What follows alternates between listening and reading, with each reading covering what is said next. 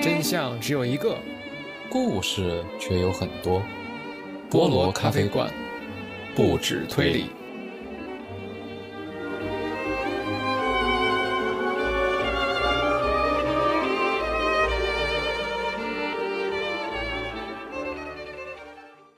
欢迎大家收听新一期的菠萝咖啡馆的节目。这一期节目呢，我们会聊一下江户川乱步。那我们的这个播客呢，是大概从去年十月份开始做的，然后今年十月份的话，也是播客的一周年。呃，所以我们本来呢是想，呃，聊一期阿加莎·克里斯蒂的专题，因为我们的播客的名称是菠萝咖啡馆嘛。呃，但是呢，我们其实在很早之前就安排了江户川乱步的内容，包括艾瑞和我去东京旅游的时候，专门去参观了乱步的故居。所以也想跟听众朋友们分享一下我们的经历，所以说，呃，这期相当于一周年的节目呢，我们就还是按照之前的计划来聊一聊江户川乱步。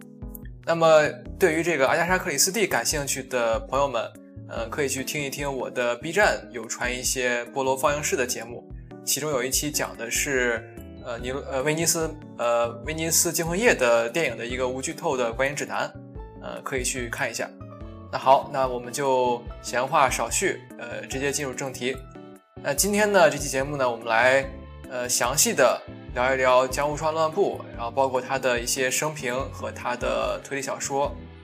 那首先第一个问题哈，艾勒瑞，呃，那咱们来回忆一下，就是我们当初是怎么开始接触江户川乱步的小说的？我的话，我其实对江户川乱步有一个非常不好的初印象。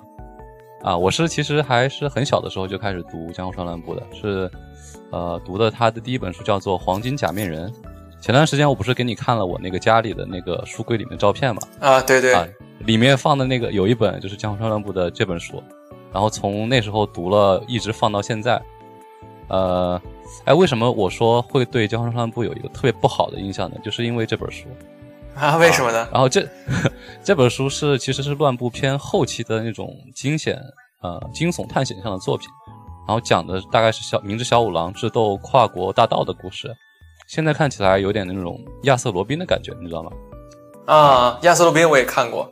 对对对。然后当时我其实是抱着看本格推理的预期去读的这本书，然后结果他写的是一个特别呃猎奇的那种冒险故事，然后里面全是那种。套娃的那种逻辑反转的情节，比如说什么，啊，侦探抓到怪盗啦，怪盗说，哈哈，这就是我，我让你抓到我的目的。然后侦探就是说，哈哈，我猜到你就是想让我抓到你，所以所以，巴拉巴拉巴拉巴拉，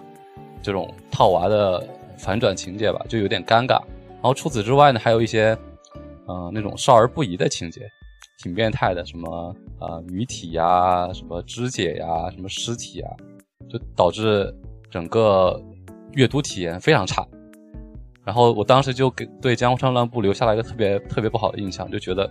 这写的什么玩意儿？你还号称是日本推理之父？那那我很好奇啊，就是那你当时为什么要选择买那本书呢？呃，当然是因为乱步的名气了。一方面是因为他号称是日本推理之父嘛，二是说我之前不是在看柯南吗，柯南里面江户川柯南江户川这个名字就是从从他这儿来的。所以有有一点想看他的兴趣，结果结果看到这本书，导致我对乱步有很强的偏见。然后在书店里面，只要看到乱步的这个部分这个 section，我直接就会绕过。那那乱步的书其实应该不少吧？就当时为什么选中了那一本？嗯，我忘记了，我感觉就是那本书的封面长得比较好看吧。啊 啊，对对。对，就导致我一直没有看《江户川乱步》，直到我们去乱步故居，然后又让我对《江户川乱步》产生了一些兴趣，然后最近才大量的阅读了他其他的一些作品。对，哇，那那你这个跨度还挺久的，很久很久很久很久没有读过乱步作品了，然后最近才知道，乱步这个人写的作品还是有两手的。对，然后之后我们会再聊。对，嗯，然后 Timothy 你呢？对，那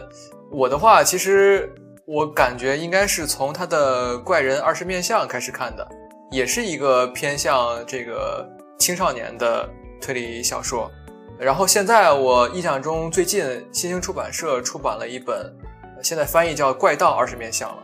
就因为一开始的时候，他这个作品好像系列就是翻译成《怪盗二十面相》，然后当时有什么原因吧，不能用怪盗这个名字，所以说换了怪人的名字。但总而言之呢，我当时就觉得，对于那个年龄段的我来说呢，呃，怪人二十面相，呃，有这种冒险，然后有这种少年侦探团，然后它推理的成分就是逻辑成分不是那么多，主要的是就像艾 l 瑞刚才说的是故事的一些惊悚。呃，我感觉当时其实钢管还好，然后后来后来我又看了一些，呃，他的比较经典的作品，像一些什么人间椅子呀，呃，还有什么，呃，其他一些，我记得是中篇或者长篇，我想不太记不太起来了，因为当时买了不少他的书，然后后来就是看其他的推理作家比较多了，然后跟艾瑞一样的，也是咱们这回去呃东京旅游去参观乱步故居。以此为契机，但我不同的地方在于，我是去旅游之前，我就又把他的作品找出来，尤其是他的中篇，因为之前我可能看的是短篇偏多吧，然后现在，呃，去旅游之前呢，我把他的唯唯四的，就唯一的这一部中篇集四篇中篇看完了，然后其中尤其是阴寿对我的呃印象，让我印象非常深刻，嗯，啊，这就是我对乱步作品的一个初印象。那其实你跟我差不多，就是两次深读乱步的时间跨度特别长，对吧？对对，呃，因为我觉得他的小说呢就有这样的一个特点，他本人也是有这样的一个特点，就是他一开始有一些出道作品，然后呃又隔了很长时间，也是歇笔了很长时间才继续去写的，风格肯定会不一样的。对对对，之后我们也会说，其实乱步他呃整个创作的这个风格发生了几段变化，然后。呃，也是随着他这个人生经历的转变吧，他有过几次风格的转变。然后等会儿讲到他作品的时候，我们也会细聊。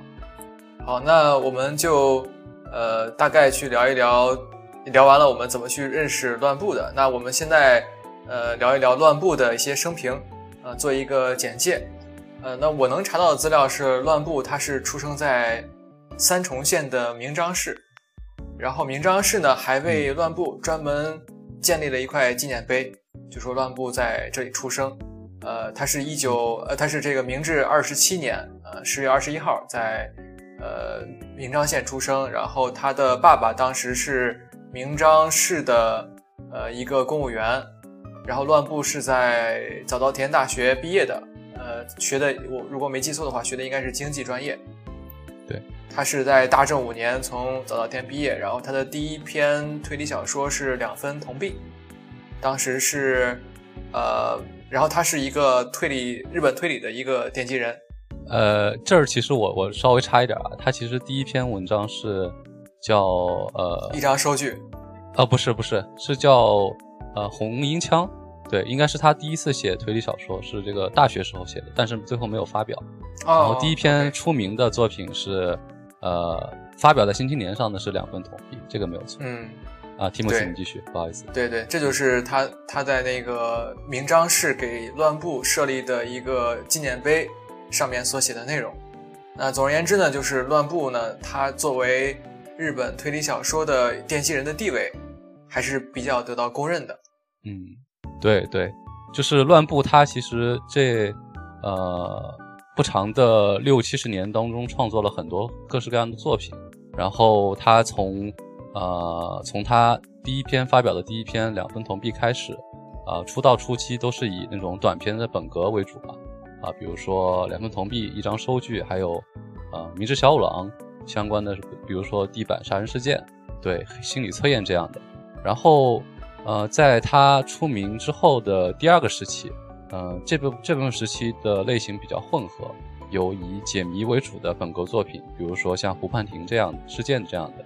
也有嗯比较偏呃幻想本格的，像天花板上的三部者，还有啊人间椅子这样的啊变革作品。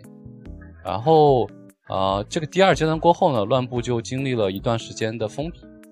对。呃，直到一九二八年左右吧，然后在《新青年》上发表了《阴兽》，就是刚才 Timothy 他说他自己最喜欢的一部作品。然后这部呃，既有本格也有变革的作品呢，把乱步的写作生涯带到了另外一个巅峰吧，也就是开启了他的作品的第三个阶段。然后这个阶段呢，除开鹰兽呢，乱步的作品，呃，以大众向的冒险猎奇作品为主，啊，比如说，呃，刚才提到的怪人二十面相，呃，孤岛之鬼，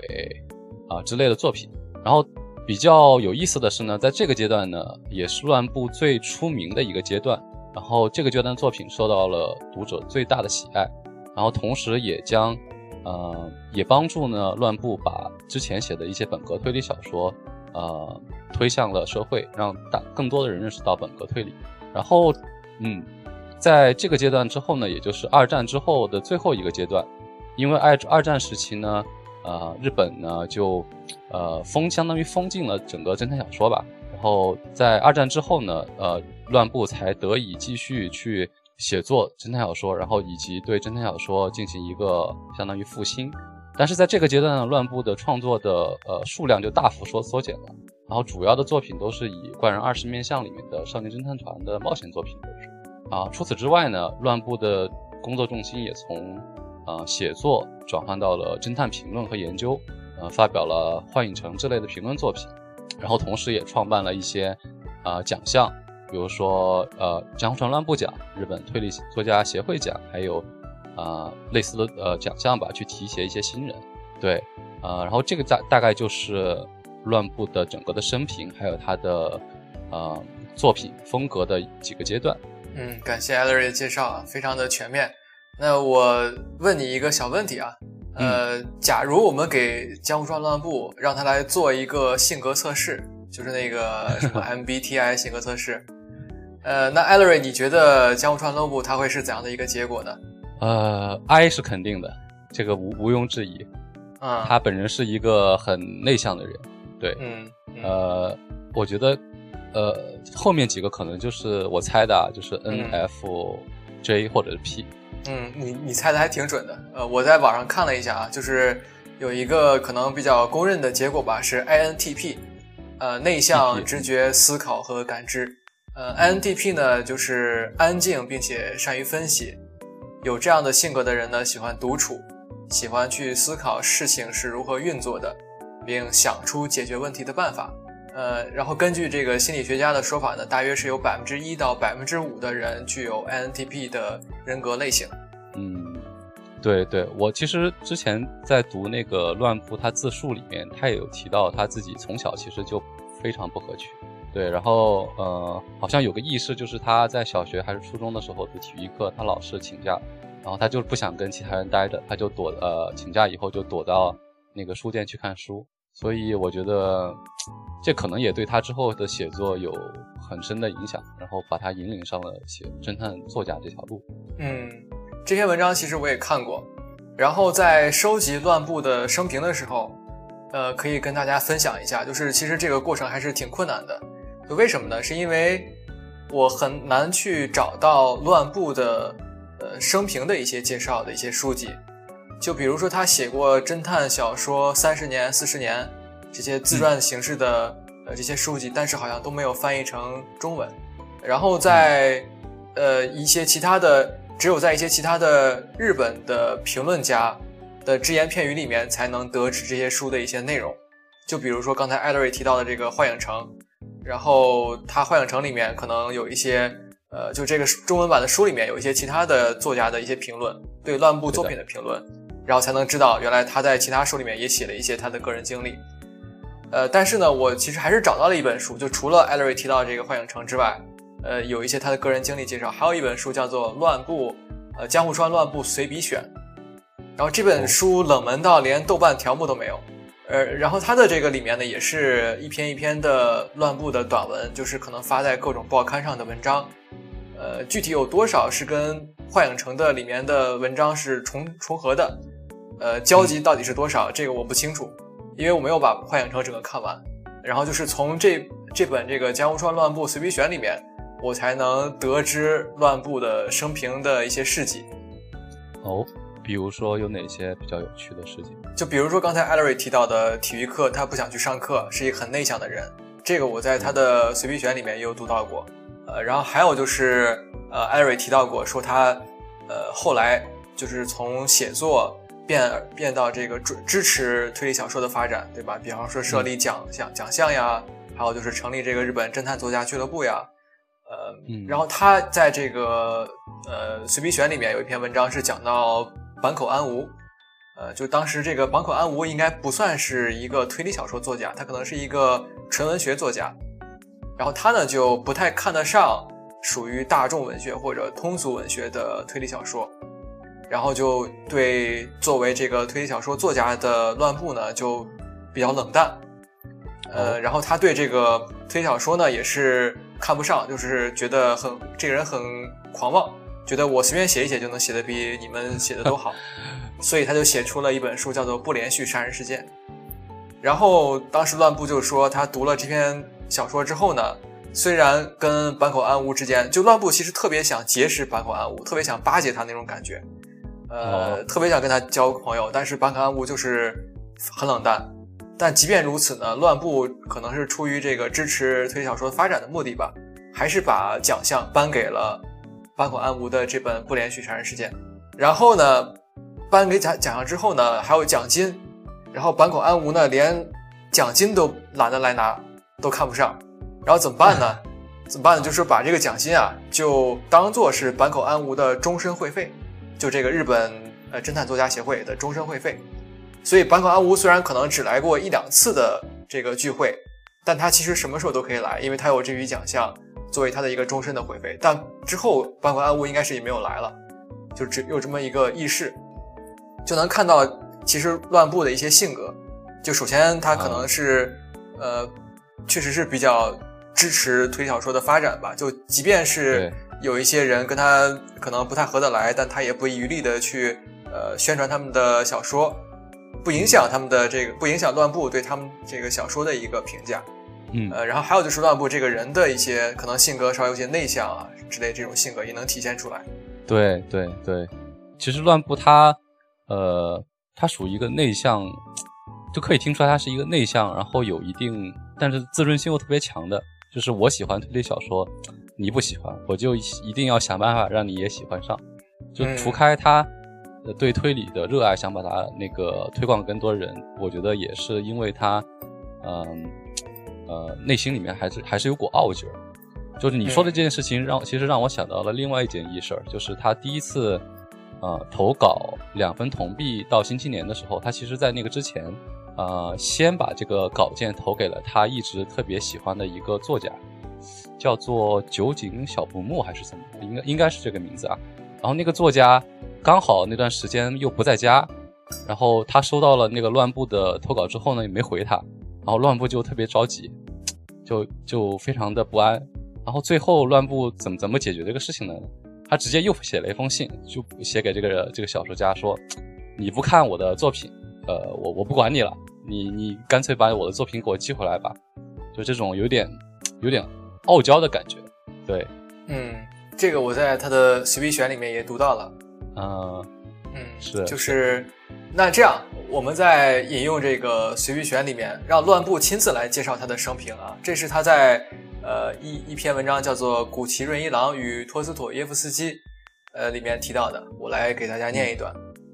曾经生活窘迫的我，甚是渴望进入实业界，过上不愁银钱的日子。当初选择从事贸易，也是出于此番心愿。可受雇于人终终是不合我的个性，并非因我不懂盘算盈亏衡，呃，权衡利弊。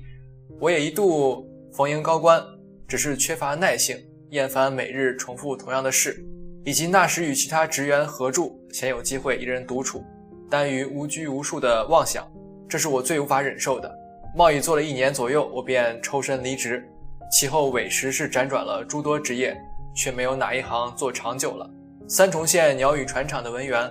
在团子坡经营旧书店，东京 Park 的编辑，卖中式拉面，东京市政府公务员，大阪时事新报记者。日本工人俱乐部文员主管、发蜡厂经理，大阪一律师事务所的助理，大阪每日新闻广告部职员。以上是我自大正五年大学毕业至大正十三年末开始专职写作的八年间，往返于东京、大阪两地主要经历的职业。若详数细节，此外，我还做过街头销售英文打字机、租会场办唱片音乐会等好些稀奇古怪的事。这当中最为奇特的，当属深夜里吹着唢呐、推着车，穿行在街道上卖中式拉面一事。虽仅持续了三个月，那时我经营旧书店失利，过着食不果腹的生活，迫于无奈才出此计策。严冬的深夜，唢呐如寒冰般的哨嘴，也是别有一番滋味。这就是乱步对自己，呃，主要是在写作推理小说之前的生平的这么一个总结。哦，那可以看出来，乱步之前还干过很多各式各样的工作吧？没错，他其实并不是一呃一毕业就开始从从事写作的。虽然说艾 l 瑞刚才说他在本科期间也写过《红缨枪》这个作品小说，是吧？但他其实很呃，就一开始并没有把这个写作当做他的职业规划。嗯嗯，对他考好像后面也是在闲赋的时候才重新又提起笔，才写的这个两分铜币跟一张收据这两个作品。而且那个两分铜币里面，我记得其实两个主角也是两个失业闲赋在家的人吧，跟当时乱步的呃身份可能是有异曲同工之妙。他可能也是把自己也也呃这个周围的环境也带入了自己自己写的第一部作品。对，那既然这个艾瑞提到了两分铜币啊，那我们就来聊一聊乱步的作品，他的这个推理小说。那在这个两分铜币呢，呃，对，我们可以先大概讲一下两分铜币的故事的梗概啊，呃，然后这里需要提醒一下听众朋友、读者朋友啊，就是接下来可能会涉及到呃两分铜币，呃天花板上的散步者、一张收据，还有阴寿的一些作品，不同程度的泄底。呃，我会在时间轴上标出来。如果介意的朋友呢，可以选择性的跳过。OK，那我们先聊一聊两分铜币。那这个故事大概讲的就是，刚艾瑞刚才也起了个头，就主要是讲的是两个失业在家的这个无业青年，某人某天呢，突然看到报纸上报道了一个盗窃案，就是一个盗贼从银行从一个公司里面呃偷了一笔这个给公司职员发的工资，然后这个盗贼是被抓住了，但是这个。他的他偷窃的这些钱财放在哪里了？至今没有还没有查出来下落。然后这个公司呢就说要悬赏，他应该呃一共总额是五万日元，然后悬赏这个五千日元，当时已经是一笔很大的数目了，就是五千日元，然后给这个能找出呃失窃财物的这个人。于是呢，这两个无业青年呢就开始根据报纸上的新闻线索就开始推导，呃，就是这个盗贼呢把钱藏哪儿了。那么大概就是这样一个故事，然后在这个推导过程中呢，就有一个人就看到拿到了这个两枚铜钱，然后这两枚铜钱呢中间是空的，他把这个空钱呃弄开之后呢，从中间这个空间里面拿出一张纸，然后纸上是密码信，然后这个密码信呢它是其实是盲文的这样一个呃就是解密方式，那按照盲文的这个方式去解读的话，解读出来就可以解读出一个地点来，然后去那个地方。呃，应该是一个当铺吧，去那个当铺，跟他说我要一个什么样的一个东西，就可以把这个箱子拿回来。嗯，呃，然后这个比较有意思的地方就是，呃，其实呢，你要是把这个密文呢不按照作品里面、小说里面的解读方式，而是按照每隔几个单词去解读的话，呃，当然小说里面也提到了啊，就说这个是呃周党，狗周党，就是在日文里面就是那个玩笑的意思。就是这是怎么回事呢？其实这是其中一个人给另外一个人开的玩笑，就他拿回来这，对对，这是反转。就他拿回来这笔钱并不是真正的日元，而是玩具钞票。嗯，对，对，这个其实这部作品之所以当时受到了这么大的呃反响，一是说它里面其实非常本格的一个，有点类似于呃安利侦探那种感觉吧，就是两个人从日常的一个事件推理出了一整套。一个犯罪的故事，然后其次就是它里面有两重反转，就是有两层啊逻辑，就提除开啊表层的，刚才 Timothy 提到的是一个宝藏探索呃的一个逻辑，第二层是就是那个其实这个整个事件是其中一个人给另外一个人做的一个谜的这样一个事情，就是这个东西加上之前的一些本格的一些元素，让这部作品受到了非常好的一个反应吧。嗯，然后我可以根据这个来进一步去分析一下啊，就是，嗯，也也可能想问一下 Ellery，就是你看这个之前，爱伦坡的作品里面就出现过了密码解谜，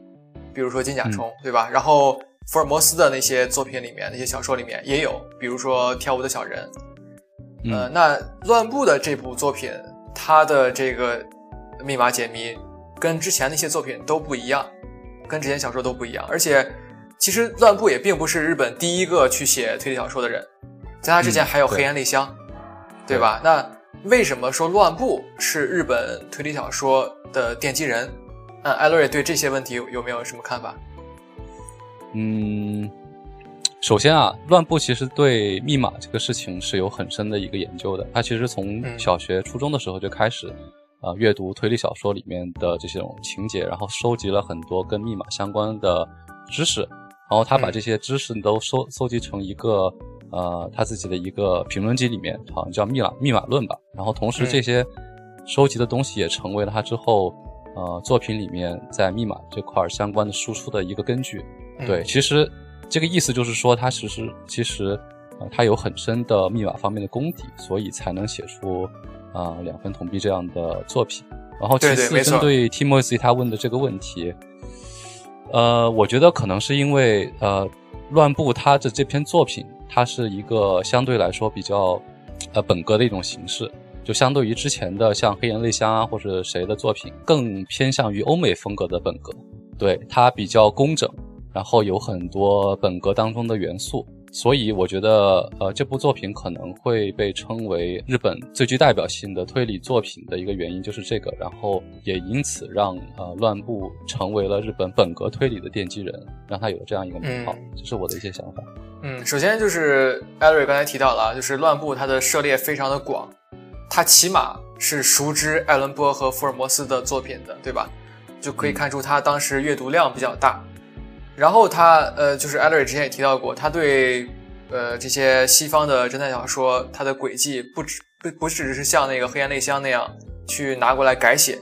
他是在进一步发挥，他是做这个最后结尾处又做了一个反转。那其实这个我可以去更深一步的去分析他的作品，就是为什么这样的一个反转，我们就说他是一个奠基人这样的一个角色呢？呃，其实不单单是反转这么简单，因为。呃，我们在看推理小说的时候呢，很多读者有这样的一个一个阅读习惯，就是我的脑海里面有一个数据库，然后我在阅读一本小说的时候，我一看这个轨迹，我马上去我的数据库里头检索。那比如说呢，我看到一个密码，我马上去检索我看过的其他作品，比如说金甲虫、跳舞的小人，嗯，然后我会去想，这是不是替换密码？这是不是呃这样或者那样的密码，对吧？然后我会去一一的去检索。那乱步呢？他是知道读者，因为他本身就是也是读者嘛，所以他知道这样的一个思维习惯。那他呢，就是反转的目的是在于说，我现在我可能无法，或者说就是西方的这个推理小说已经把轨迹就是用的比较多了，用的比较广泛了。那我可能暂时还没有办法想出一个特别石破惊天的新轨迹，但是我能做的就是我拿来它已经有的轨迹，然后我在这个轨迹基础上进行反转。就相当于是我对西方侦探小说轨迹做了一个解构，就是你看，比如说它的两分铜币，那它里面呢，乍看之下是一个推理解谜这样的一个谜团，但实际上它是对这个侦探和助手这样一个判案的方式、探案的方式的一个解构，因为它的两分铜币里面，它不是一个侦探和助手，它是一个青年让另外一个青年以为自己在经历一个案子，它相当于是。柯南道尔那个角色，他是跳脱出这样的侦探助手这样的一个原有的故事形式，变成了类似于一个第三者，一个全知全能的这样一个视角，他去主动去根据现实创造了这样一个案件，然后让那个人另外一个他的室友去带入这个侦探的角色，所以这是为什么这篇作品可以称为日本本本土化的推理小说，日本的独有的推理小说，而不是像黑岩泪香之前写的那些改写。如果是，对对对，如果是那样的改写的话，不能称为日本的推理小说，它顶多是西方的推理小说的一个翻译或者一个本地化的过程，并不能说奠定了一个新的流派。那那对这个反转和解构呢，再做更深一步的剖析，就是呃，之前艾瑞也提到过，说我最喜欢的作品是《阴兽》。那其实呃，咱们先不看单个的作品，就是为什么我喜欢看《江户川乱步》。嗯，是因为他的作品里面有很多这种对于心理的描写，就是其实我啊不是特别喜欢看，我跟艾瑞不太一样，我不是特别喜欢看艾瑞奎因的作品，因为他的作品太过于逻辑流，就是我对我来说我的感受就是太干，太那个干，太有有点无聊，有点枯燥。那么心理描写呢，我就非常的喜欢。然后他的其实这个心理描写也是建立在一定的基础上的，它也不是空穴来风，直接就说我一定要，我就是为了要写人的心理活动。那么它这个基础是在哪里？就是，呃，通过这个两分铜币的分析，我们也能发现了，它两分铜币里面有一个什么问题，就是它跟那个福尔摩斯故事有什么不一样的地方？就不一样的地方在于它的这个证据是不可靠的。这个证据，这封密码信，它不是一个真正的密码信，所谓的呃像金甲虫那样的，或者跳舞的小人那样的有真实含义的密码，它是嗯另外一个人故意制造出来的一个没有任何意义的 恶作剧形式的一个密码，对吧？后期奎因问题，典型后期奎因问题。没错，没错，是呃，其实对，就艾瑞提到这个后期奎因问题，呃证据。其实另外另外一个小说是一张收据，对一张收据里面这个问题非常明显，呃，就是一张收据呢，大概是讲一个呃女人在这个铁轨上卧轨，然后人们怀疑她是自杀，后来发现她是被毒死的，然后进而怀疑她的丈夫杀了她，就是讲大概是讲这么一个故事。然后呢，就是小说中也出现一个人，他呢是发现有一块石头底下压着一张呃这个列车上面售卖这个枕头的收据，然后通过这个线索去推断出啊、不是她这个女人自杀，而是她丈夫呃去谋杀了她。那么嗯一张收据里面，它就是出现了两个问题，第一个就是一开始警方搜集那些证据全都不可靠，然后第二个问题就是证人的证言也不可靠，就是比如说有的人说我看到呃这个女人她去自杀了或者怎样的，或者听到一些什么东西，然后后来全都被推翻了。那么因为这个证据和证言都不可靠，所以说才需要借助人的心理活动去判断说他这个真相到底什么样子的。那么用这个呃明智小五郎的话就说，呃原话就是意思大概意思就是说我要通过这个心证分析一发入魂，直击人的灵魂。直接领然后。这一点的话，就要不得不提到艾瑞瑞最喜欢的小说了，就是心理测验啊，这本啊。对，要对，要不艾瑞给大家介绍一下心理测验的梗概？好的好的。心理测验这部短片大概讲的是什么呢？就是讲大学生，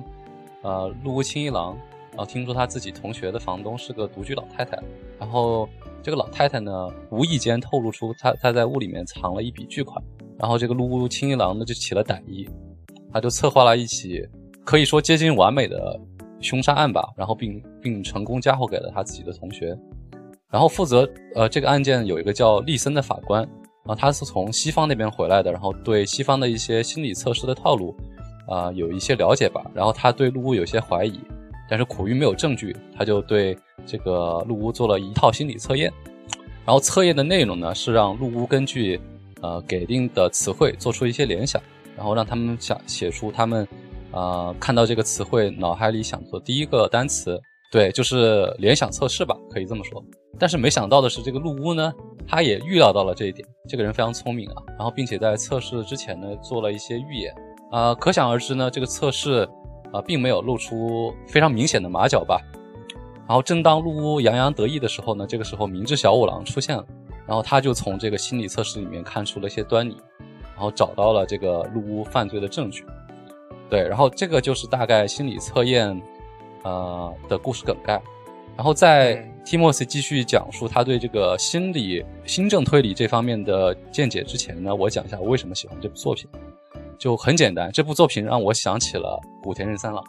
嗯，对没错，我也想到这一点了。对吧？对吧？嗯，其实这篇作品呢，它跟古田任三郎相似的地方就是，呃，它是你是以凶手的姿态去深入的这个故事，然后故事的呃就是犯罪的过程和罪犯的心理都在最开始就给读者就摆明了，然后呃然后最后呃通过侦探的介入呢，让读者从这个貌似这个完美的犯罪当中，才察觉出来，在之前的犯罪过程当中有这样一这样那样的纰漏，然后形成了这种一种倒叙式的犯罪小说。然后实际上这篇心理测试呢，也是日本的有记录以来吧第一篇倒叙式的犯罪。对，嗯它的灵感也其实来源于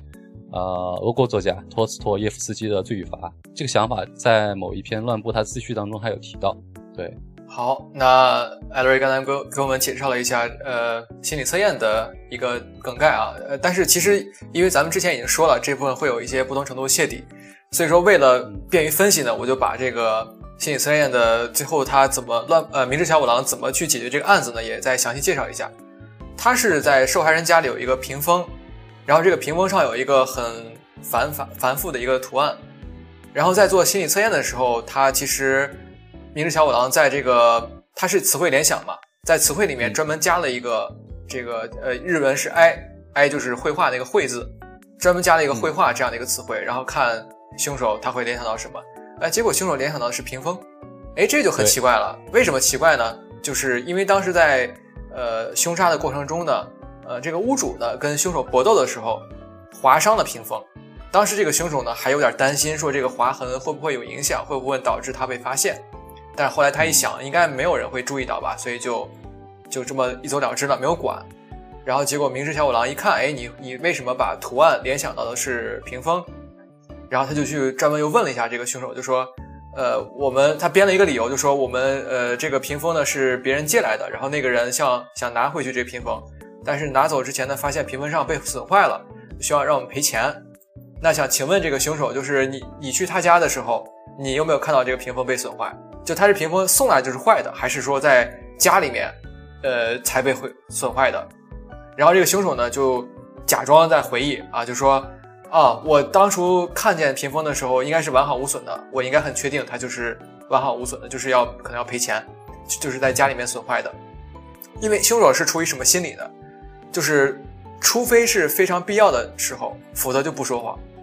对，这样的话就是减轻自己的一个心智负担，对吧？就是他艾瑞也提到过，这凶手很聪明，他之前其实在心理测试上已经几乎是通过了，就所有的词汇他都尽量去避免。联想到凶杀案现场发生的一些事情，尽量去避免自己有受到什么嫌疑。但是在这一点上，就所谓的聪明反被聪明误吧，就这点上反而因为他的过于聪明了，去露出了破绽。破绽是什么呢？就是这个屏风是案发前一天才送到家里的。这个凶手呢，他是前几天最后一次见这个死者呢，是案发前几天的事情。按照他的这个说法。根本就不会有这个屏风，所以说他现在又这么坚定的说见过这个屏风，而且还完好无损，那只有一个可能，就是他在那个凶杀的现场。所以明智小五郎通过这一点，让这个凶手写下了忏悔书，认罪了。那通过这个，我们能分析出什么来呢？我觉得能分析出来一点，就是这个心理测验啊，它是，呃，起码在这个案子里面，在这个心理测验这个案子里面，它是凶手的主观的一个。潜意识的体现，就是凶手知道，在他的潜意识里面有屏风这么回事儿，因为他确实看到过这个屏风，而且还呃有考虑过屏风是否是否会影响他的这样的一个呃后果，是否会暴露。所以说这是一个主观的意识体现。那么在另外一部也非常有名的小说里面，叫做这个《天花板上的散步者》，之前艾瑞在介绍里面提到过这部小说。那这部小说呢？它是一个凶手心理活动的无意识的体现，就是他的潜意识连凶手自己都没有意识到，他的潜意识里面有这样一个概念。那我不知道艾瑞还记不记得这个故事，还是说我来给大家做一个介绍？呃，我大概记得，但是不是很清晰了，你来介绍一下。就是大概讲了这么一个事情，就是说，呃，在一个公寓里面，有很多人都在这个里面楼里面住，然后有一个人觉得非常无聊。某一天，他偶然发现呢，他这个房间呢有一个天花板，然后天花板上面有一个活动的，有一块木板松动了，可以打开，然后他可以通过这个空间呢钻到天花板上面去，然后他在天花板上面呢就可以肆无忌惮地窥探每一个住户在屋子里面在干什么。然后他有一天呢突然发现有一个邻居睡觉，在睡觉，然后他就发现就说这个时候邻邻居在睡觉，然后大张着嘴在打呼噜，那这个时候我就可以。放点毒药进去，就可以把这个邻居给毒杀，而且不会被任何人发现。结果他还真的就实施了这样一个行为。然后呢，明智小五郎出现了，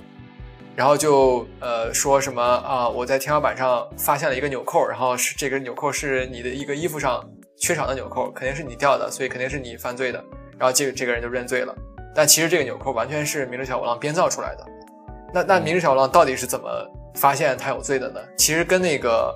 呃古田山三郎也挺像的，就跟这个心理测验也挺像的，手套。就是这个没有没有直接呃主动去设下什么圈套，就是通过这个对潜意识的一个推测，就是他发现什么呀？他发现一个什么问题？就是这个凶手啊，他本来是吸烟的，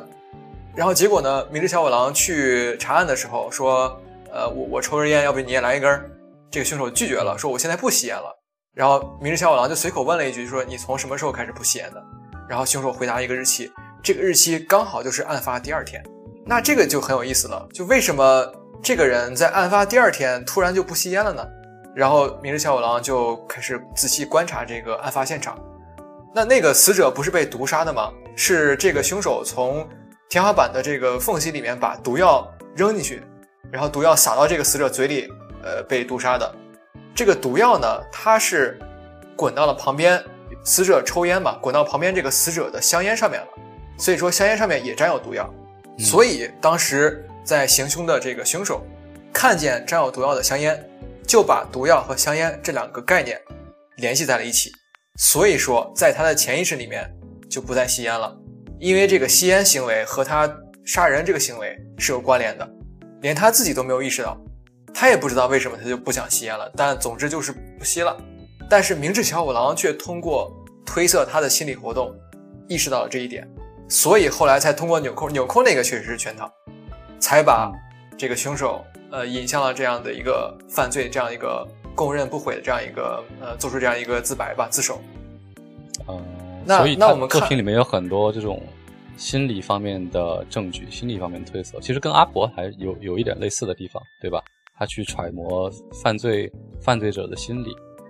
在这里呃面找一些漏洞。对，然后他其实跟阿婆的类似的地方是，他都有这样的一个心理分析，但是不同的地方呢是他的背景不一样，他产生背景不一样。然后这个我之后还会介绍。那么先在最后再补充一点，就是嗯，这样的心理分析，我不知道艾瑞有没有看出来有个问题，呃，什么问题？就是你通过这个心理分析，你能直接定罪吗？中间是不是少了点什么东西？哦、物证是吗？对，没有证据。你看，在两分铜币，或者在天花板上三步者，你最后凶手是怎么被抓的？不都是自己坦白吗？那我凶手如果就咬定没有，不是我干的，那那谁也没有办法，对吧？你没有客观的证据能证明，你没有一个证据链，呃，能 beyond reasonable doubt，就让这个人认罪。但实际上这也是推理小说怎么说，区别于现实当中探案或者是纪实型的文学的一个区别吧。它不需要一个呃完美的一个证据链去定罪，因为它的目的不是为了定罪，它只是呃为了让推理探案这个过程非常的华丽出彩，对吧？从呃对，首先肯定是它是一个小说嘛，它肯定跟现实不一样。它它首先不是那种法庭记录、庭审记录，对吧？他肯定没有不需要说一定要让陪审团相信。呃，但是我感觉乱步本人还是受到这个问题的影响的。所以说，之前艾瑞也介绍过，后期他的作品呢更多的是这种猎奇。他他后期就不再写这样的作品了，就不再写什么呃两分铜币、天花板上散步者这样的小说了。为什么呢？或多或少是因为他有一个无解的矛盾或者说悖论存在在里面，就是你如果凶手死不认罪，那就没办法了。他不能完全通过推翻所有的证据和证人，就只靠心理活动的分析，去去完成这个本格推理。本格推理当然包括你对这个犯罪的，呃，建立在这个确凿确凿无疑的犯罪事实上定罪这一环节了，对吧？他完成不了不了这样的一个任务。那咱们再接着去分析啊，进一步分析，就是为什么乱步，呃，他明知有这样的问题，他还去坚持去写他后来所谓的变革推理小说，就是越来越往这个幻想，越来越往人的心理活动、人的怪癖，呃，这些猎奇的元素上面去走，而不是说又回归到这种正统的本格推理小说，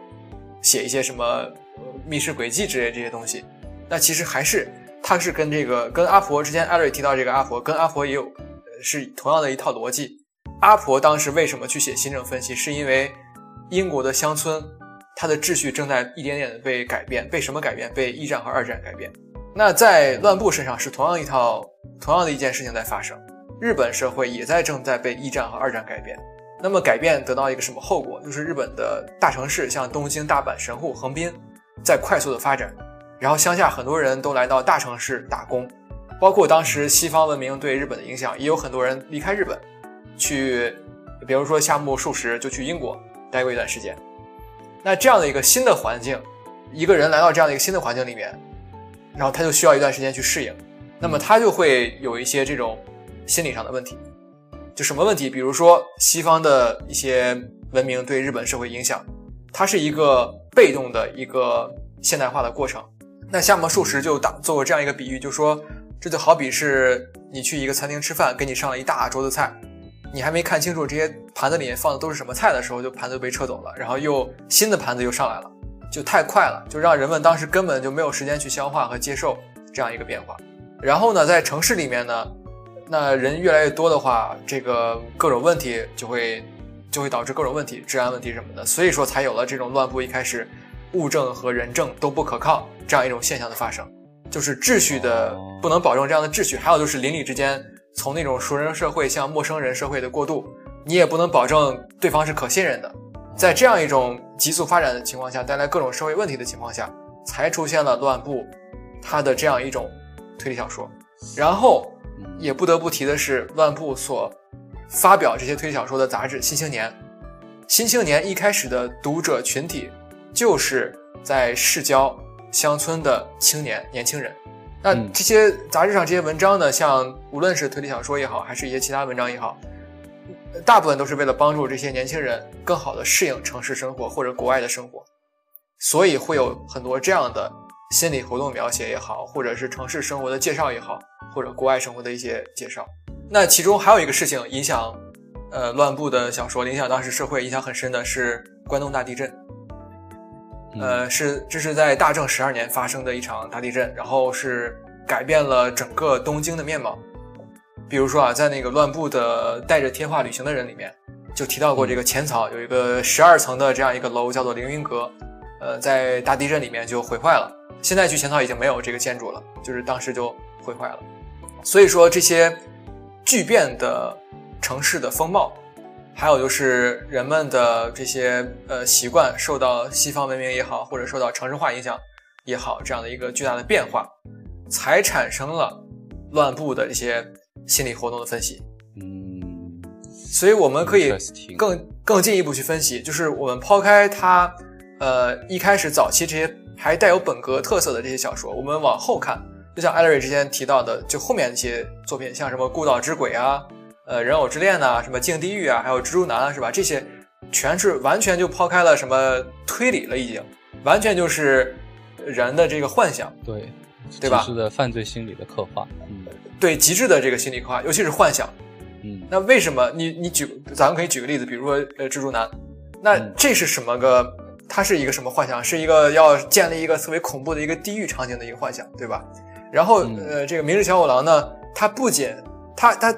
还是抓住了这个凶手，但是他在抓住凶手的这个之前呢，还帮凶手完成了这样一幅图景的创建。他用的是人偶，凶手想用真人，但是明日小五郎给他换成人偶了，这就很有意思了。他明日小五郎不是说我把凶手抓住就完事儿了，而是我帮他完成了这样一幅图景的创建，就相当于是帮凶手实现了他的幻想。就有一种那种惺惺相惜的艺术家惺惺相惜的感觉。我我我感觉你这个东西有完成的意义。我作为一个能理解你心里的人，我就帮你完成这个作品，有点像那个谁，呃，汉尼拔跟汉尼拔里面他帮助的其他的一些变态杀手，有有点类似这种的一个关系。嗯，对，所以说啊，再回到我们之前提到的，呃。乱呃，米日小五郎的经典的名言吧，算是就是推理需要直击人的灵魂，所以我们就可以把这些都串起来，就是为什么有心理活动，呃，而且到后期为什么开始描写人的幻想。那之前艾瑞提到过，他最喜欢的那个作品是心理测验，也包括也讲到过我最喜欢的作品是阴兽。那我现在可以把经过前面一系列的铺垫和分析，我现在可以把我的理由说出来了。为什么我喜欢阴兽？是因为阴兽是江户川乱步集大成之作。它是以江户川乱步自身为原型的原小说 （meta fiction）。那什么是 meta fiction？meta fiction 就是它是对小说的结构，解构，他是对自己的解构，对吧？因为在那个阴兽里面有两个人物，一个是寒川，一个是大江春泥。大江春泥代表的是变革派的乱步，韩川代表的是本格派的乱步。就乱步，他他其实也也有这个呃本格派的一些轨迹，也写过这些小说，然后也写过纯幻想的变革派的小说、猎奇小说，都是他，都是乱步的身份的一部分。对，那么在最后呢，在这个阴寿的最后呢，乱步留了一个开放式的结尾，就他最后他到最后也不知道这个平井呃一郎是不是大江春泥，到底是不是他，而且甚至大江春泥这个人存不存在，他也无法确定。这个表现的就是乱步。他在去寻找这个他自己作为本格还是作为变革，或者说抛开本格变革，就他自己的作为一个逻辑，还是作为一个幻想，这样一个人，这样一个性格，他的一种迷茫。哦，其实其实说到这点，呃，乱步确实在很多作品里面表现出了一些比较矛盾的性格，然后有点像那种人格分裂。对吧？有的人就说乱步有人格分裂现象。对，他说他有多重人格，而且他在他的小说里面有个很经常的一个桥段，就是一人分饰两角。阴兽里面有，然后湖畔亭里面有，然后帕洛拉毛岛奇谭里面也有。然后其实这个东西可能跟他本身的一些性格也有关系。他受首先是受到了像史蒂文森、花生博士或者是艾伦坡的呃威廉威尔逊系列的这种作品的影响，有一些这种一人分饰两角的这种初始的构想。然后更有可能的原因是因为乱步他本身就有双重人格倾向，就是因为像他这样的一种类似于艺术家的人啊，他都需要有两个灵魂，一个是那种比较偏向艺术的灵魂，就是这个呃完全遵循自我的灵魂，对，嗯，另一个就是面必须要面对现实的逻辑，就嗯，对对对，然后不得不做出那种对应的妥协。对，就相当于有这两个灵魂在他的作品里面互相的这种呃纠缠吧。然后他，所以他个人来说也他自己也对这种一人分饰两角或者多重人格做出过一个评论。然后他的评论大概是这样的：他说，呃，人类的变身愿望是很普遍的。然后年少的他经常和朋友一起玩演戏的游戏，借来女性服装在镜子前面化妆。对，然后所以我觉得，嗯。乱步其实他作品暴露出来的这些特点，不只是跟他外部的，刚才 Tim 说的大环境相关，也对跟他自己成长的环境，还有他自身的性格有关。嗯，对。然后等会儿我们可能也会提一些他作品当中一些体现他各种性格的一些呃其他的方方面，比如像什么偷窥呀，还有一些这种犯罪心理的描写呀，我们等会儿再细提。然后回到 Timothy 刚才讲，继续讲那个呃，这种阴兽里面的这个两种角色的这种纠缠吧。对啊，我其实已经讲的差不多了。然后我最后还有一个小问题啊，咱们讲了这么半天阴兽，呃，那 Ellery 你在看这部小说的时候，你有没有想过阴兽到底是什么？是我我个人觉得是不是潜伏在人人性当中阴暗的那一面，然后就兽性的东西把变成叫做阴兽。啊，你的这个理解还是比较形而上的理解是吧？嗯，有没有更现实的理解呢？现实的理解，对，阴兽。哎，我记得在哪看过，好像乱步还是哪个评论家对这个名字有一些解析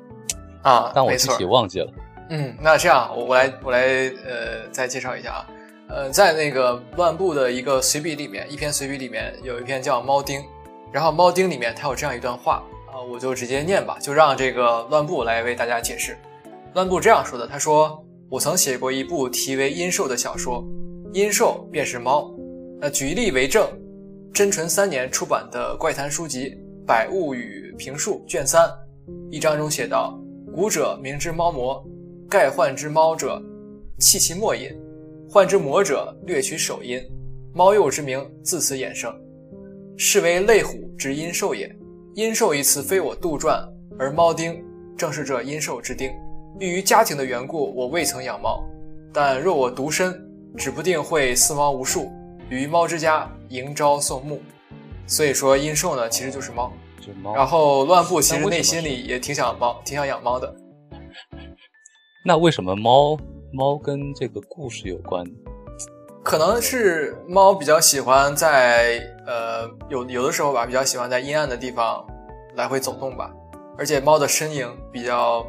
呃，灵活，它可以出入像天花板这样的地方。哦，它可能猫是不是也有点呃女性这样的一个影射，就是那种比较柔美，然后狡黠，然后你看它不知道内心在想什么的感觉，也其实反馈了这个阴兽里面这个女主角的这样一个感觉。对对，而且我觉得多少乱步其实受爱伦坡影响非常深，他多少一点有点受这个爱伦坡的影响。乱爱伦坡有一部小说叫做《黑黑猫》，黑猫，嗯。啊，对吧？所以我感觉也有这方面的影响。对对对，其实刚才提莫斯讲了很多，就是乱步里面作品，就是他反映出来的，呃，他写作环境的变化对他这个写作风格变化的影响。我其实想讲的另外一方面，我刚才也大概有提到，就是我觉得可能重心转化为变革这个表现形式的另外一个原因，是因为他其实从小就有强烈的。对人性或者是对人心的这样的一个剖析的欲望，对他其中有篇自序啊，叫做《我的恶人志愿》，然后他在这篇自序里面就讲了，他在从小就读了侦探小说之后，就会沉溺于思考如何犯下重罪，他就经常躺在床上思考怎么才能不留下痕迹的杀人，然后有时候甚至呃觉得自己太过老实，然后仰慕历史中的杀人犯。然后甚至还因为想出一些比较有意思的轨迹而兴奋的睡不着觉，所以我觉得其实像乱步，他能够在他作品里面对嗯罪犯的心理做到如此细致的描写，就刚才我们提到的心理测验或者是阴兽也好，另外一方面原因也是因为他其实对这个东西有过很多思考，他把自己带入了这个犯罪者走的这个角度。就举个非常具体的例子啊，就是刚才提到的天花板上的散步者。他在呃那个恶人志愿里面做了一个这样的例子，然后我引用一下乱步的原话，呃，为了写下天花板上的散散步者，我甚至在自家阁楼上散散步了一回，我甚至物色起最适合滴下毒药的洞穴。我忽然想到，说这样下去，或许哪一天我非得拿麻绳套住别人的绳子脖子，或者用短刀刺进别人的心脏才肯罢休。有时候我跟要好的朋友谈天，甚至开始幻想。就算我现在心一横把对方给勒死了，又有谁会怀怀疑我呢？对，就如上。然后有时候我读到他的这种自序，有时候会让人脊背发凉，你知道吗？你会有这样感觉吗？嗯，我觉得比如说读那个《人间椅子》，读完之后，我看有的豆瓣上有读书评说就不敢坐在沙发上、椅子上了。对我深刻怀疑乱步是不是自己做了个椅子放在家里，然后自己藏里面，你知道吗？对。所以我一直觉得就有一种感慨啊，就是幸亏乱步最后顺利的变成了推理作家，要是他之前哪一部行差就错，然后世界上就会多一个变态犯罪者，少一个推理大家。对，嗯，就是讨论到这种犯罪心理的描写，就离不开变革嘛，讨论变革。然后有有一部我特别喜欢的，或者是特别想跟读者推荐的一部乱步的变革作品，就叫做那个《帕罗拉玛岛奇谭》。然后这部作品跟之前乱步的其他变革作品不一样的地方是呢，它不是完全的是描写呃犯罪变态的那个心理，它实际上是把乱步脑海当中的一个非常奇奇丽的一个乌托邦的形式，以一个犯罪作品的一个外壳呃写了出来。对，然后我大概讲一下这个帕罗拉玛岛讲的是什么，讲的是有一个废柴大学生毕业之后毕业之后呢无所事事。然后寄居在一家破旧的公寓里面，找不到工作呢，他就喜欢阅读一些人间乐园式的乌托邦的小说。然后他唯一的梦想呢，就是要把一个地方改造成他梦想当中的乌乌托邦，他自己变成那个乌托邦的神。然后有一天呢，他的机会来了，他听说有跟他长得很像的土豪大学生呢，大学同学心脏病去世了，然后一个邪恶的想法就冒了出来，他就要假扮这个死去的同学来一出死而复生的戏码。从而鸠占鹊巢，来实现他建立乌托乌托邦的梦想。然后结果也如他所愿，他就真的就变身成了他的那个死去的土豪同学。然后他就挥霍他夺来的财富，在一个荒岛上呢，建立起了他心中的充满奇幻色彩的一个乌托邦，并把这个乌托邦叫做帕罗拉玛岛。然后故事大概就是这么一个故事。就是我先问提莫斯一个问题啊，一般你想到乌托邦，你会想到什么样的一个桃花源？桃花源。嗯啊，就是初级侠才通人是吧？对对对，那种豁然开朗的感觉。呃，就是那种居者有其屋，人人得以自得其乐的那种，有点像共产主义乐园那种感觉，对吧？反正就是人们都非常的闲适。嗯，对。那么主人公的乌托邦，他他跟这个完全不一样。他的乌托邦呢，就是他把整个岛屿做成了一个接一个那种箱庭式的奇观，就是不大的岛上呢，竟然能够同时看到雨林、人工湖泊、草原，就不仅有这样的自然奇观啊，它还有岛上各种奇离葩奇谱的那种人体奇奇景，比如说像什么美人鱼呀，呃，裸女莲台呀，人体天鹅呀。然后他自己就变摇身一变，变成了整个岛屿的一个王，然后享受着这种至高无上的待遇。然后这里我稍微引用一段那个小说里面的那个一段描写啊，话音刚落，一群女人从一座花山后方鱼贯而出，她们就像参加一个盛大的祭典活动似的，队列整齐，神情恭敬。她们全身上下都画上精致的妆容，白皙的肌肤上泛着淡淡的蓝色，身躯上凹凸处。涂上渐变的紫色阴影，更显得曲线玲珑有致。他们迈着油亮亮的双腿，雀跃的舞步惹得黑发在肩上跳跃，艳红的嘴唇微微张成半月形，缓缓向两人面前靠近，后而后沉默无语的排成了一个完完美的圆阵。广介牵起千代的手，将她推上由数名裸女组成的莲台上，自己也跟着一起坐上了肉椅。这就是那个这里面描述那个人裸女莲台的这个奇景的一个一段话啊，我我感觉大家也能听出，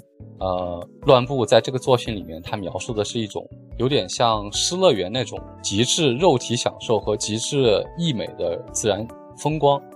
然后我读下来的感觉就是一种很冲突、很纠结的感觉。一方面呢，被乱步所描绘的这种溢美乐园所感慨；另外一方面呢，又对这种。呃，人体奇观感到了困惑和揪心。就我一直在想，乱步到底脑子里面装的是什么样的东西，才能写出这样的一个一个一个奇景？对，嗯，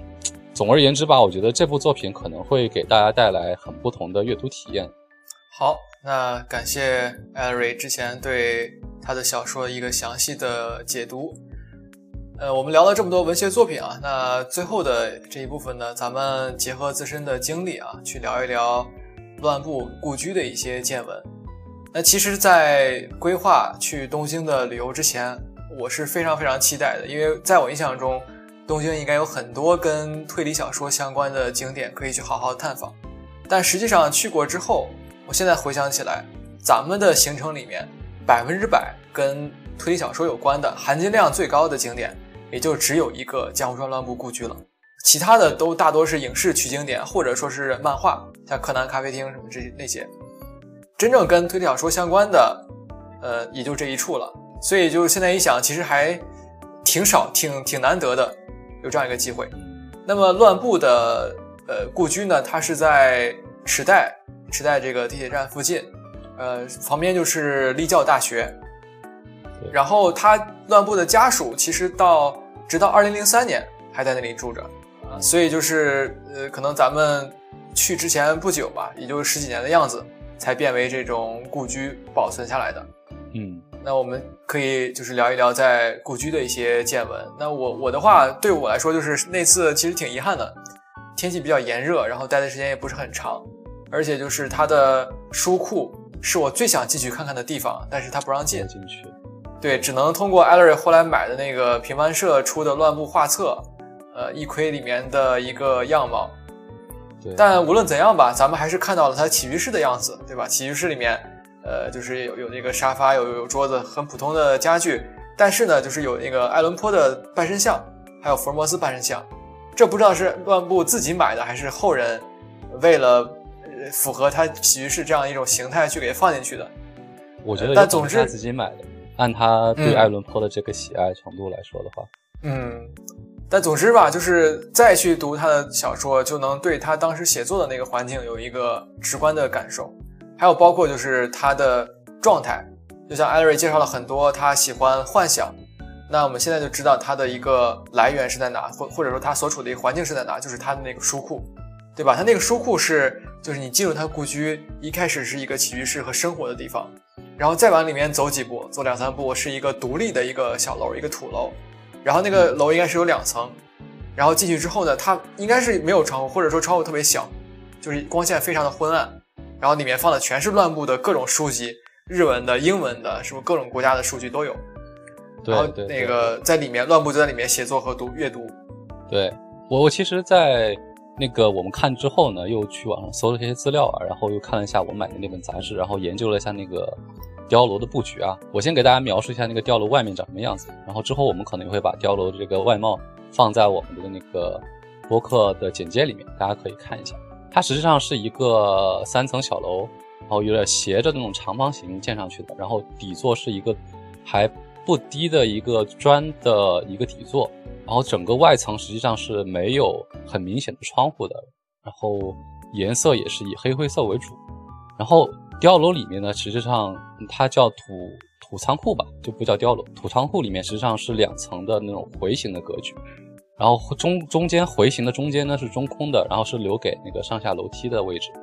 然后回字形的房间的内圆和外圆呢是那种密密麻麻的书架。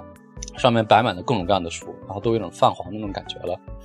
对，然后它的第一层呢是乱布放的一些呃近代的推理小说，还有外文书，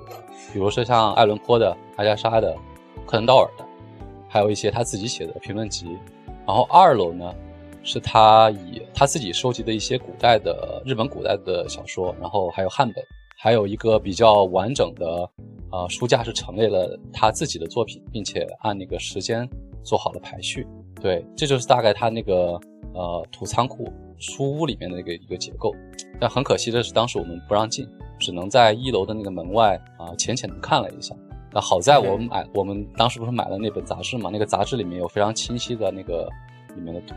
对，算是弥补了不能进去的一个遗憾吧。然后在后来查询资料的过程中呢，其实我刚才也提到过了，这个是乱步关于乱步生平的中文资料是非常非常难找的。呃，就是他的推理小说比较多，但是他的自传的一些书籍和文章非常少。那我还是找到了这样一篇文章，就是在之前我提到那个随笔选里面，那有一篇文章叫做《池袋二十四年》，就讲了乱步在这个故居池袋这个故居居住的时候发生的一些事情。那包括乱步本人呢，都说其实没发生什么事情，就是虽然说他旁边就是立教大学，但他跟立教大学的这个来往互动非常的少。呃，他的当时。二战的时候，美军在东京轰炸。那为什么乱步的这个故居没有遭到破坏呢？是因为他他家旁边这个立教大学是呃基督教的神学院，然后这个立教大学是美国出资修建的，所以说在空袭的时候幸免遇难。那连带的乱步故居因为离得非常近，那也就没有受到多大的一个损毁。然后在立教大学有一次的周年庆上，呃，恰好是爱伦坡逝世一百周年。然后乱步就去发表了一个颇于推理小说的一个演讲，那这就是乱步能回忆起来的跟立教大学的一些呃关联。然后在这里面，我特别想提的一点就是，呃，乱步这个人，我感觉从他的小说里面，包括他本人的自传里面，能看出来他应该是厌恶战争的，尤其是这个当时的军国主义政府，之前艾瑞也提到了，断了所有的推理小说家的生路，对吧？禁止了推理小说的出版。那乱步一开始是一个，对，说是因为推理小说是一种呃里通外敌的一个一种小说类型，因为它是从呃国外来的嘛，然后这个西方还是国西方的一套，对。然后呢，乱步一开始我们知道他是穷困潦倒的，那后来是因为通过写作才获得了谋生的手段。那你军国主义政府，你把他的生路给断掉了，在我的。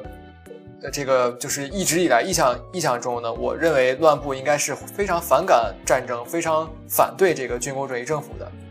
但是我没想到，就是他在这个迟待二十四年里面回忆了一件事情，就是他当时，呃，可能是战争末期，然后他是相当于一个居委会的会长这样一个职责，呃，就是负责空袭的时候让大家去防空洞呀，还有着火之后负责去灭火这样一个责任。嗯，然后他还动员过邻里去购买这个战争国债。那这一点呢，我觉得是要批判的，就是他这个行为对不应该，非常不应该。他应该向谁学习？森村诚一。哦，为什么？他写的，你想森村诚一作品是什么？人性的证明啊。啊。呃，恶魔的宝石不对，不是人性证明，恶魔的宝石揭露了军国主义政府的种种劣行，对吧？所以说你乱步，我认为他应该有一些有一定的这个社会责任感。嗯，就是他。不仅不应该去购买战争国债，而且还应该去写文章，因为他是个作家嘛，去写文章，就像这个森村诚一一样，揭露当时军国主义的一些种种的残暴统治，种种的一些劣行，而而不应该去什么就是买国债啊，或者当一些什么治安委员会委员这些。这个行为，我觉得跟他关关性格有关系，就是他性格里面骨子里太软。他的从小就是一个内向的人，他包括之前跟那个坂口安吾也是一样，就可以看出这个人很敏感，他不敢，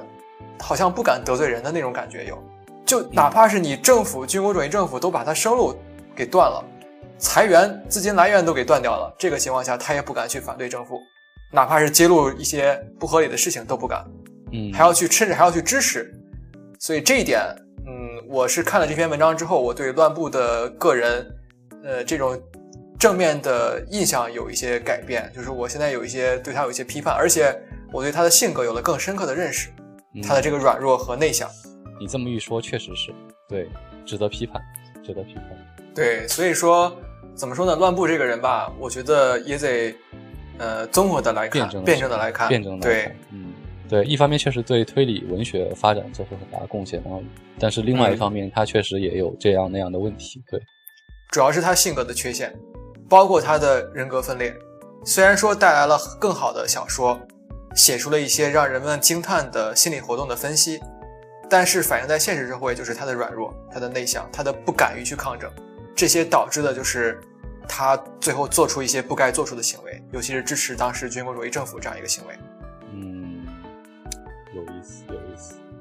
嗯，好，那其实故居故居里面我们也没有太多可以分享的，因为不让进去，然后就是能看的也没啥可说的，像起居室吧也比较普通。但无论怎样吧，我觉得还是一个很好的经历，也呃推荐给以后可能有想去东京圣地巡礼的推理小说爱好者，还是值得一看的。因为说实话，你找其他的景点也找不到嘛，就东京的推理小说景点其实还蛮少的。好，那我们在播客最后的环节呢，咱们就呃稍微聊一聊乱步的作品的一些衍生、一些周边的推荐。呃，那这里呢，我就想简单提一个，就是呃江户川乱步艺人馆。那这是一个根据乱步作品改编的一个漫画，呃，然后这个漫画呢，其实说实话，我觉得改的一般。就为什么呢？是因为这个漫画过于的暴力，就它无论是什么案子，它都会往那个非常极端的暴力和血腥上面去改。就比如说蜘蛛男，那就真的是画面很血腥、很暴力。然后还有什么人间椅子，它改的比原来的小说里面的结局还要黑暗，所以说它就失去了小说里面对于心理描写的那种唯美感，就变得过于极端。所以说我觉得有点俗，就是你看多了，我看了几篇之后就不想看了，千篇一律。那但是呢，就是偶尔呃看一两篇呢，去体验一下这种风格，我觉得也也是可以的。如果是特别喜欢乱步的作品的话，那艾勒瑞呢？嗯，对，跟《异人馆》这部就非常极端作品不一样，我推荐的还是一部对乱步作品比较还原的一个影视剧集吧，就是由满岛光主演的，呃，叫做《江户川乱步》短篇集的一一系列的呃连续剧。它是好像有四部，然后每一部呃每一部里面有几个集，然后每一部里面它是呃关注乱步一个时期的作品，比如说有一部专门是讲呃呃怪盗二十面相。然后有一部专门是讲少年侦探团，还有一部是讲啊、乱步早期的一些本格推理作品，像地地板杀人事件这样的东西。然后他整个对作品是比较还原的，不管是从服化道呢，还是从那个呃演员的演技来说的话，都是我觉得比较值得一看的一个作品吧。嗯，我就推荐这样一部作品。好，感谢艾瑞的推荐。那我们本期节目呢，也就聊到这里，也是为我们播客开播一周年的这样一个纪念。那我是呃喜欢看推理小说，而且特别喜欢江户川乱步的阴兽的 Timothy。呃，我是喜欢心理测验的艾勒里。好，那我们本期节目就到这里结束了，欢迎大家继续关注我们之后的节目。拜拜。